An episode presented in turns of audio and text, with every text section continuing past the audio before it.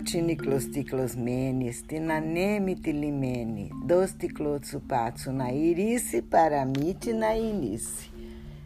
Bom dia, meus netos. Eu fiz questão hoje de fazer a cantilena inteirinha, porque eu estou encontrando um, uma forma de mostrar para vocês como até no tear, ao tecer, o fio pode dar um nó, ficar emaranhado e aí nós temos que desemaranhar, né? Dos ticlotsu patsu na irice. Vamos dar um tranco para ele poder novamente começar a retornar ao seu movimento e seguir a, o processo de fiação. É uma imagem, é uma metáfora que a vovó está usando para mostrar como em certos momentos na tentativa de entender o processo histórico, a gente se defronta com verdadeiros nós. E cruzado, né? Nó é emaranhado, nós são vários emaranhados, mas nós também é o eu, o tu, solidários. Olha que interessante, né? O outro e eu solidários todos nós solidários, isso é nós. É, desejamos o nós da humanidade, mas temos que desatar os nós das relações e dos conflitos. Se vocês acham que eu estou um pouco poética ou filosófica hoje, eu vou passar logo para aquele nó que nós temos que desatar. E eu vinha falando de algumas alguns grupos que são considerados terroristas é, pelo mundo ocidental no episódio anterior. Fico tentada a falar do Talibã, ali na região do Paquistão e do Afeganistão, já mencionei, mas não é o foco agora. Mas eu vou retomar a partir da palavra que denomina um grupo palestino e que os ocidentais consideram terrorista. É o grupo do Hamas. Está bem a, a, apropriado esse assunto agora, porque está havendo uma mudança na configuração política lá em Israel, no Estado de Israel, organizado, Estado organizado. E o líder Netanyahu parece que está perdendo o seu apoio e há mudanças muito fortes na direção da política de Israel. Né? E é importante que nós estejamos atentos para tudo que a vovó vai tentar clarear para vocês aqui, na medida das minhas possibilidades, para vocês irem separando o que, que é política de um Estado organizado, né, o Estado de Israel, e, e o que, que é ser um judeu, e o que, que é ter é, a sua própria convicção a respeito das coisas, para a gente não generalizar o que quer ser um israelita, o que quer ser um israelense. Eu venho falando disso para vocês não generalizarem e acharem que todos os judeus pensam igual, por exemplo. Não é assim. Mas vamos, vamos por parte. É, temos que voltar muito, muito. Acho que nós vamos ter que fazer um, um retorno aqui para é, fazer perguntas e respostas. Poderia até ser uma forma de entendermos bem aquele nó ali do Oriente Médio Perguntas e respostas a respeito. Eu já fiz algumas, já apontei algumas, é, alguns conceitos no episódio anterior. E agora então vamos tentar continuar, simplificando ao máximo, porque eu não sou expert no assunto, tá? Mas é o seguinte, é, já que eu falei que nós vamos ter que voltar até Adão e Eva, não vamos voltar até Adão e Eva propriamente, mas tem que voltar para os tempos bíblicos e lembrar que houve um ancião chamado Abrão que lá naquela região recebeu a inspiração, a comunicação divina de que não era para se reverenciar ídolos, né? é, vários deuses e assim como os nossos índios aqui, os indígenas aqui provavelmente antes de serem cristãos, reverenciava o trovão. De deveria ter algum tipo de é, crença politeísta. Mas ele foi inspirado a divulgar o monoteísmo, isto é, como vocês sabem, a crença em um único Deus criador. O nome dele passou a ser Abraão depois dessa revelação. E é, a terra natal dele, tudo ali nessa região que a gente chama de Oriente Médio, em Ur, na Mesopotâmia. Né? Ele se estabeleceu em um local que ele chamou de Canaã. Chegou a Canaã que é, para fazer uma mínima aproximação é, é, próximo de Turquia, Iraque e quem, quem vê mapas hoje da, do Oriente Médio ali onde está o conflito de judeus e de, do Estado de Israel e, e palestinos vai entender bem a localização. Então ficaram ali em Canaã, a terra deles, durante muito tempo. Depois foram levados escravos no Egito. Moisés trouxe de volta a Canaã tempos bíblicos, isso no tempo passado, muito passado, né? História antiga, muito antiga mesmo. Mas depois que eles voltaram do, do tempo de escravidão no Egito, eles ficaram ali naquela antiga terra chamada Canaã, só que passaram a chamá-la de Israel. Parece que nessa na altura da volta dos hebreus para Canaã, Parece que um dos filhos de Abraão, descendente de Abraão, Jacó, é, demonstrou uma força muito grande e mudou seu nome para Israel, que significa força, muita força. E aí é, também o reino dele ali, de, a região de Canaã, ficou conhecida como Reino de Israel, que era esse descendente de Abraão. Então vocês vão estudando história bíblica, vão conhecer uh, nomes, muitos nomes, vão, vão saber de Ismael, são, são é, linhagens, assim, é a, é a árvore genealógica que faz com que apareça às vezes a palavra ismaelita ou israelita, é, porque é descendente de Israel, filhos de Davi, porque são descendências, são é, ligações que se faz desse povo hebreu com os seus mais proeminentes, mais significativos líderes. Então, nós, como hoje a palavra usada é Israel, para definir o Estado de Israel, então nós vamos nos fixar nesse momento em que, depois de toda a luta para se libertarem da escravidão no Egito, eles vieram, se fixaram e ficaram ali naquela região de Canaã com o nome de Reino de Israel. Pronto, né? É... Agora, haviam doze tribos de Israel. Nesse reino eram doze tribos. Ficavam ali na proximidade do, do rio Jordão, governados por seus reis, seus juízes.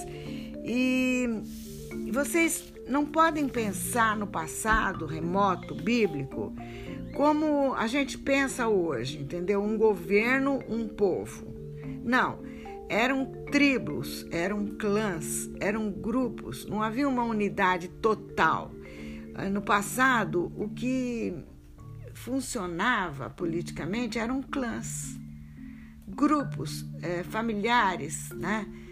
É, de uma certa dimensão, não é uma família pai, mãe, filhos como hoje. Todos esses conceitos a gente tem que mexer um pouco na cabeça da gente para entender.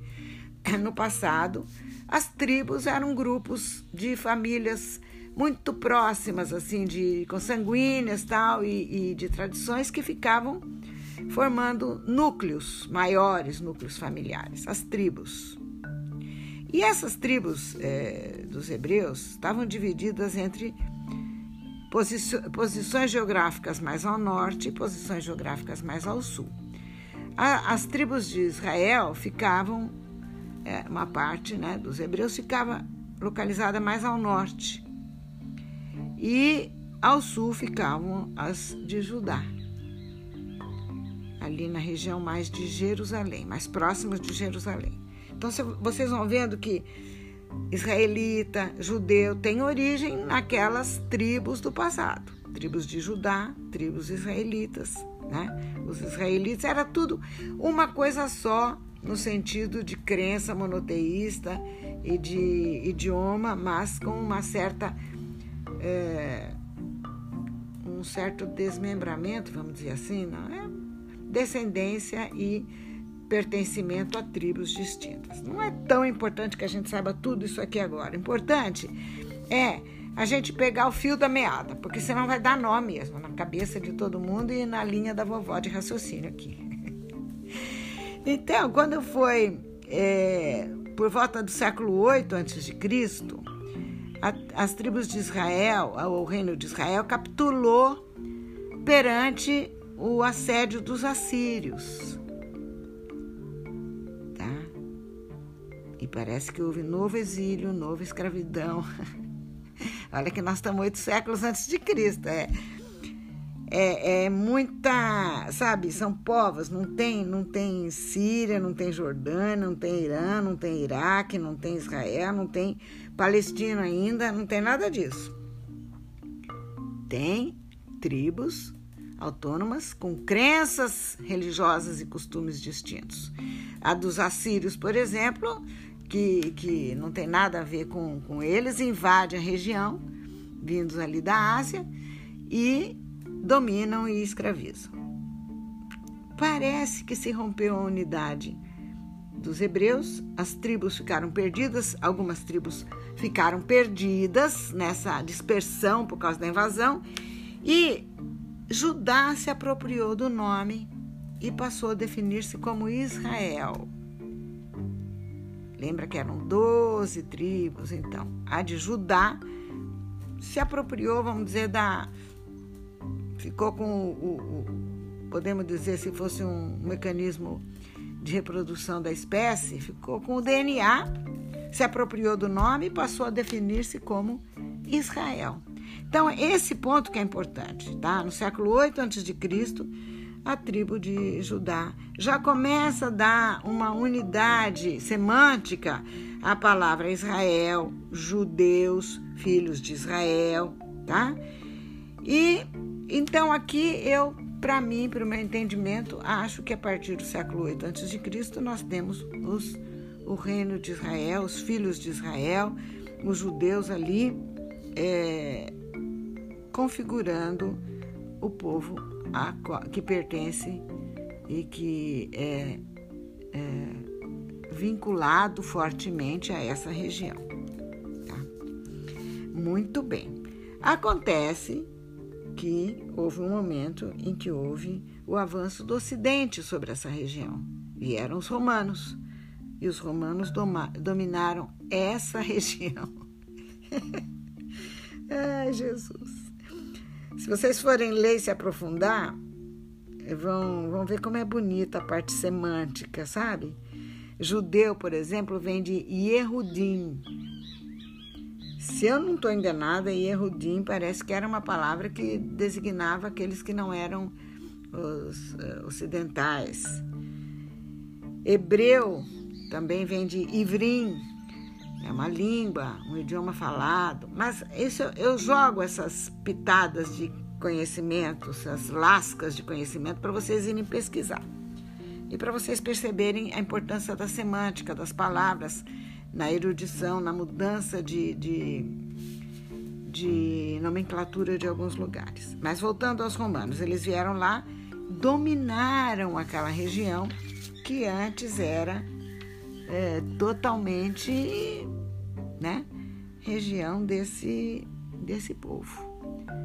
Todo, todos os descendentes de, de Abraão. Tá? Aí, é, veja o que, que acontece. O que, que acontece quando chegam os, os romanos? Um povo muito mais forte, né? mais poderoso, imagina, Império Romano. E eu estou falando para vocês aqui de alguns clãs de povos originais da Mesopotâmia, organizados ali minimamente, né? E chegam os, os romanos poderosíssimos, e é, isso por volta do. Isso já no tempo de Jesus Cristo, já 70 anos depois de Cristo. É, bom, já no tempo de Jesus Cristo, os romanos já estavam lá, tá? Os romanos já estavam lá quando nasceu Jesus Cristo, modificando um pouco a história dos, do, dos judeus. Mas não é disso que nós vamos falar agora. É que 70 anos depois que Jesus nasceu, por volta de 70 anos depois de Cristo, portanto, é, os, os, se acentuaram os conflitos entre judeus e romanos. Conflitos que já havia, de certa forma, contemporizados. Qualquer um que assista filmes do tempo de Jesus Cristo vai entender um pouco melhor essa dinâmica que se estabeleceu ali entre romanos e judeus, né? É, não podendo lutar contra os romanos, os judeus, principalmente a elite, os, os, a cúpula religiosa, os mais poderosos ali, se ajeitaram com os romanos de alguma maneira e todos tinham que pagar impostos. Eles ficavam, seguiam a sua fé, não eram obrigados a seguir a religião, os mitos romanos, né, que eram pagãos, eles podiam continuar com a sua fé, seu monoteísmo, seus costumes, tudo, mas tinha que pagar impostos. E impostos altos. Qualquer um que assista filme de Jesus Cristo vê os coletores, de impostos lá, né? E então houve muito tempo de convivência pacífica, mas também tensões religiosas, protestos contra os tributos, momentos de revolta. Aí é...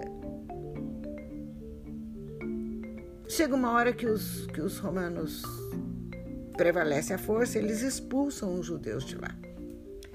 Tá?